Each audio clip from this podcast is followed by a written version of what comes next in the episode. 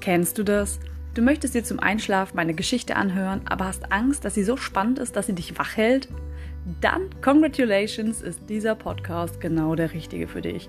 Ich lese dir sinnlose und seltsame Kurzgeschichten vor, bei denen du keine Angst haben musst, irgendwas zu verpassen. Viel Spaß beim Einschlafen.